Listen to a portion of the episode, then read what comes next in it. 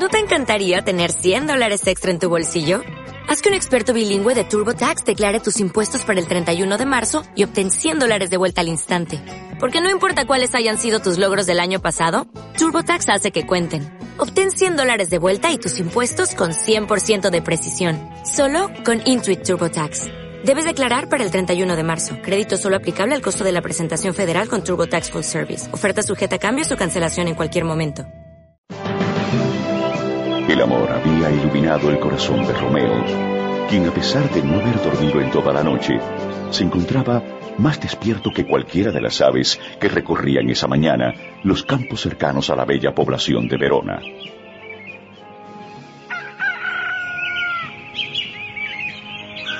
Mercucho y Benvolio, que habían permanecido igualmente despiertos buscando a Romeo, estaban ya llorando a las orillas del río de la entrada principal a la población. Mercucio, Benvolio. Romeo, gracias al cielo que estás bien. ¿Por qué habría de estar mal? Por un momento pensamos que habías muerto en un duelo debido a tu desenfreno por la tal Rosalinda. por Dios, dejen ya de mencionar ese nombre, que Rosalinda fue tan solo una falsa alarma en la soledad de mi alma. Estoy más vivo y feliz que nunca.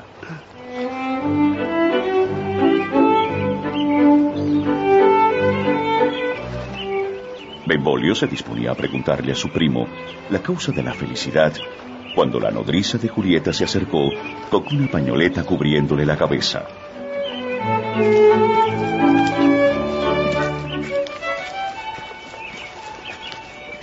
Buenos días, señores. ¿Alguno de ustedes podría decirme dónde encontrar al joven Romeo? Aquí lo tiene. Es mi amigo. El más codiciado caballero en edad de desposar. Hmm. Por favor, Mercucio. No digas esas cosas. Eh, Soy yo. Necesitamos hablar en privado, joven Romeo. Romeo y la nodriza se acercaron un tanto al río y la nodriza reveló su identidad. Mi niña Julieta me pide saber vuestra respuesta, mi señor. Oh, nodriza, encomiéndame a tu dama y señora. Dile que vea la manera de acudir esta tarde a confesarse. Allí, en la celda de Fray Lorenzo, se confesará y casará. Toma, por la molestia. No, no, no, no, de veras, señor. No puedo aceptar dinero alguno. No, no, no, no, no, no. Vamos, toma. Por favor, nodriza. Ay, está bien. Unas monedas nunca caen mal, sobre todo para una mujer de mi edad. Eh, eh, gracias, joven Romeo. El mensaje llegará íntegro a su destino.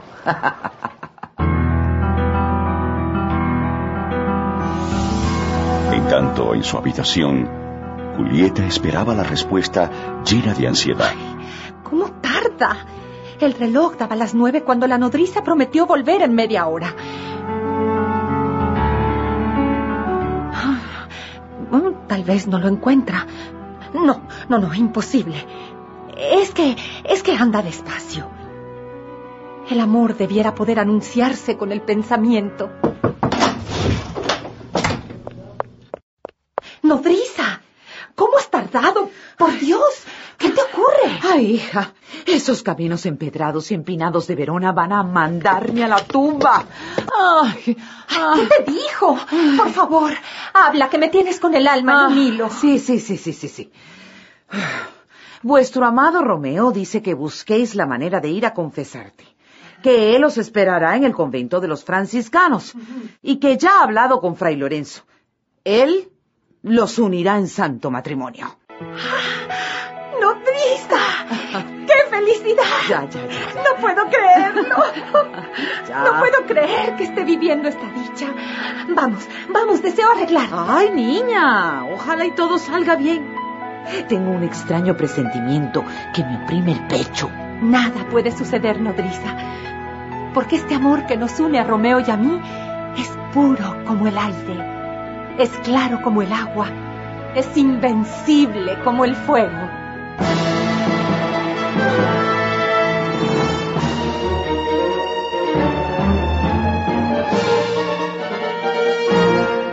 Tiempo corrió con más velocidad que de costumbre para los enamorados, y en menos de un par de horas ambos se encontraban en el viejo convento de los franciscanos, dentro de la celda de Fray Lorenzo, quien no podía disimular el nerviosismo por la decisión tan precipitada que los jóvenes habían tomado. Eh, Romeo, Julieta, ¿están seguros del paso que van a dar ahora? Completamente, Fray Lorenzo. Estoy dispuesto a enfrentar cualquier tempestad que se desate debido a esta decisión. Ay, que el Señor, Dios Todopoderoso, les brinde entonces la fortaleza para defender esta unión que nada ni nadie podrá romper jamás.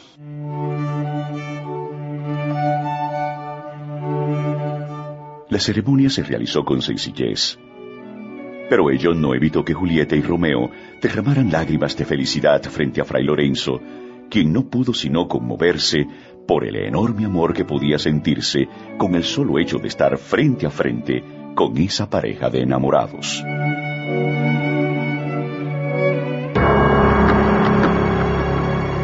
Pero el caprichoso destino, al ver la felicidad absoluta de aquellos jóvenes, tenía ya trazado un sombrío desenlace que se avecinaba amenazante, cual tormenta en el horizonte. Mercucho y Benvolio iban rumbo a la plaza, cuando Teobaldo les salió al encuentro y les detuvo el paso. Mercucio, qué miserable sois al pertenecer al grupo de Romeo. ¿Grupo? ¿Es que nos tomáis por músicos? Pues si somos músicos, vais a oír canciones muy desagradables. La afrenta era inminente. Y Romeo, quien había dejado a Julieta en su casa, llegó justo a tiempo para evitar el enfrentamiento. Eh, Por favor, Teobaldo, no es necesario que se inicie otra discusión más. Vaya, vaya. Veo que sois oportuno, Romeo. Justamente de ti estábamos hablando. ¡En guardia! ¡Pelea! Por favor, no es necesario enfrentamiento alguno. Me rindo. Tú ganaste. Nos retiramos. ¡Qué rendición tan vil! ¡Cobarde! Por Dios, Teobaldo. El príncipe ha prohibido cualquier enfrentamiento. ¿Ah, sí?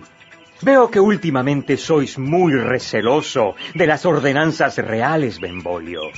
¿O es acaso que vuestra carne se ha vuelto de gallina, como la de vuestro primo Romeo y este piltrafa de Mercucio? Cuida tu lengua, Teobaldo.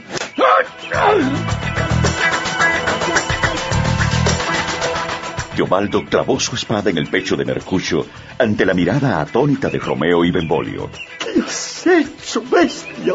Defenderme como los hombres. Y ahora seguís vos, Romeo. Romeo, me muero. Por Dios. ¿Por qué, Dios mío? ¿Por qué lo permitiste? Y es vuestro turno, Romeo. Vamos, empuña tu espada, si no deseáis que os acabe de cualquier modo.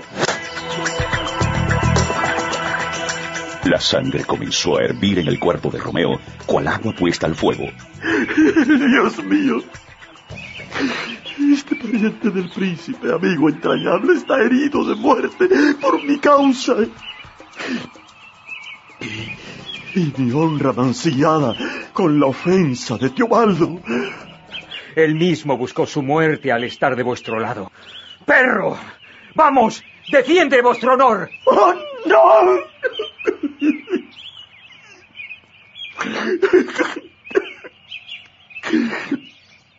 Perdóname, Julieta. Pero debo enfrentar esta deshonra. ¡Vamos! ¡En guardia, cobarde!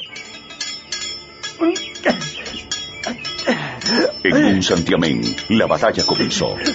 Teobaldo era uno de los más diestros espadachines de la comarca, pero Romeo estaba guiado por la fuerza del amor que le inspiraba su amada Julieta. Benvolio era testigo mudo del cruento duelo en el cual ambos contrincantes jugábanse la vida. Por fin vais a probar el sabor de mi espada. Maldito Montesco, con vos morirá toda vuestra desgraciada estirpe. No, no cantes victoria tan pronto, Teobaldo.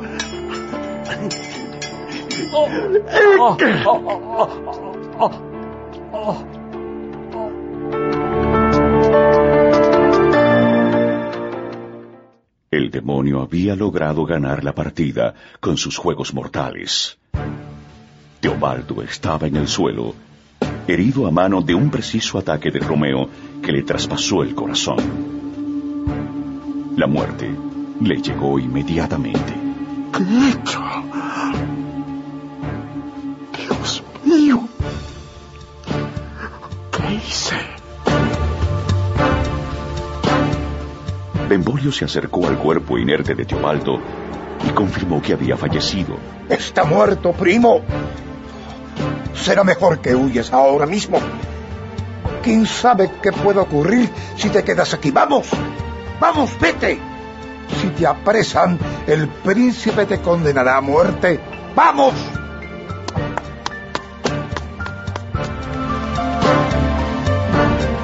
Y no pasaron ni quince minutos cuando el príncipe, alertado por algunos ciudadanos que pasaban por el camino, hizo acto de presencia en el lugar, a donde también llegaron Capuleto, su esposa y Montesco con la suya. Lady Capuleto, al ver a su sobrino muerto, se derrumbó en llanto mezclado con rabia. ¡Oh, mi sobrino! ¡Ay! ¡Qué tragedia! ¿Cómo pudo ocurrir? ¡Que se haga justicia! Mi amado sobrino. Pero ¿cómo pudo suceder esto? El culpable de este asesinato deberá pagar con su vida la muerte de mi amado Teobaldo. ¡Oh, príncipe! Extiende tu mano de justicia sobre este cruento asesinato. Decidme, nombre Benvolio. En nombre del Dios que nos observa desde las alturas, ¿qué aconteció aquí? Teobaldo sin razón alguna provocó a mi primo Romeo. Y ante la negativa de él de responder a sus ofensas, Teobaldo mató a vuestro pariente Mercucio. Y ante ello y la amenaza de Teobaldo, Romeo no hizo sino defenderse y sacar la espada. Este es un pariente del joven Montesco. No dice verdad, miente por afecto. Quien mató a Teobaldo no debe vivir. Pedís la muerte del joven Romeo. Mi hijo era amigo de Mercucio y solo estaba defendiéndolo, matando a Teobaldo. Él tan solo hizo lo que hace la ley. Pues por ese exceso le destierro inmediatamente de Verona. Vuestra absurda lucha ha cobrado ahora la sangre mía. Y por tanto, quien vea a Romeo, que le advierta que huya tan rápido como pueda.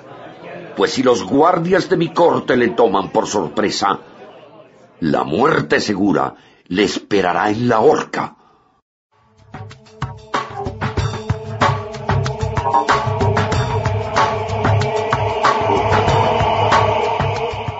Y mientras el príncipe dictaba su sentencia sobre los cadáveres de Mercucio y Teobaldo, en su habitación, Julieta se peinaba su larga y gruesa cabellera negra. Estoy segura de que nuestros padres dejarán esas absurdas rencillas del pasado al saber que Romeo y yo nos hemos unido para siempre. Julieta. Ay, hija, ha ocurrido una desgracia. No. ¿Algo le ha ocurrido a mi amado? No. Habla ya, nodriza. Ven, ven, siéntate. Tu, tu primo Teobaldo está muerto. ¿Cómo? Pero no puede ser. Yo le acabo de ver conversando con mi madre. Fue Romeo. Romeo le mató y el príncipe lo ha desterrado. no. Dios. Eso no puede ser cierto. Dime que no es cierto eso, nodriza. Dime que no es verdad lo que me has dicho. Se atrapan a Romeo. Su suerte será la muerte. Así lo ha dispuesto a viva voz el príncipe. Su pariente Mercucho también murió en ese duelo. ¿Por qué el destino ha de ensañarse con nosotros? ¿Por qué justamente ahora que Dios nos había unido? Yo no podré vivir si algo le ocurre a mi amado esposo. No podré seguir viviendo, nodriza. No podré. Ya, mi niña, ya. Iré ahora mismo con Fray Lorenzo. Eh, seguramente él sabe dónde está vuestro esposo, Julieta. Ve, ve, nodriza. Ve con él y, y tráeme noticias de su paradero. Ya regreso.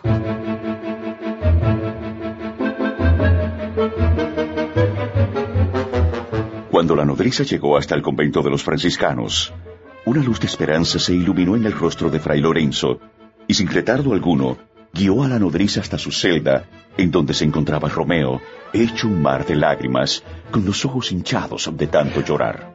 Nodriza, ¿cómo está mi amada Julieta? ¿Me cree un asesino?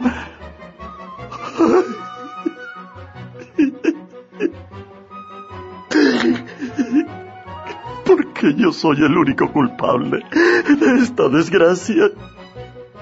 Yo y mi maldito apellido.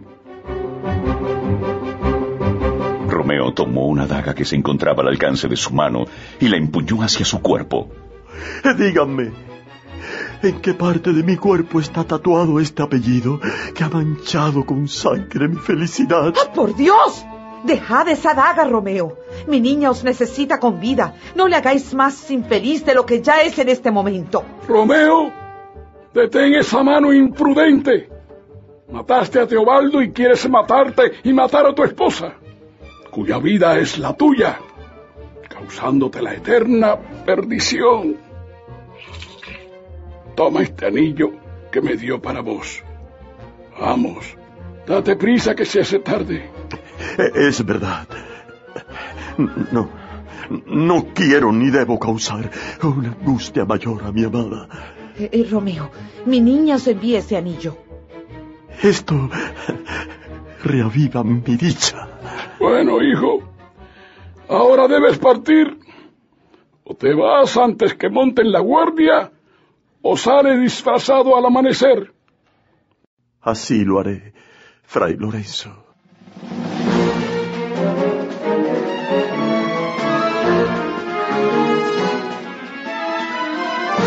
Pero el destino no cesaba de marcar con desgracia el futuro de Romeo y Julieta. El conde Paris acudió a dar el pésame por la muerte de Teobaldo al viejo Capuleto y a su esposa. Todo ha sido tan repentino, aunque creo que será mejor que me hagáis caso, honorable Capuleto. Sí, querido conde. Con la muerte de mi sobrino Teobaldo he aprendido que la vida se puede escapar en un instante de nuestras manos. Adelantaremos la boda de vuestra excelencia con mi bella Julieta. Que sea el jueves. Mujer, ve a informarle a nuestra hija que el jueves unirá su destino al del joven Paris.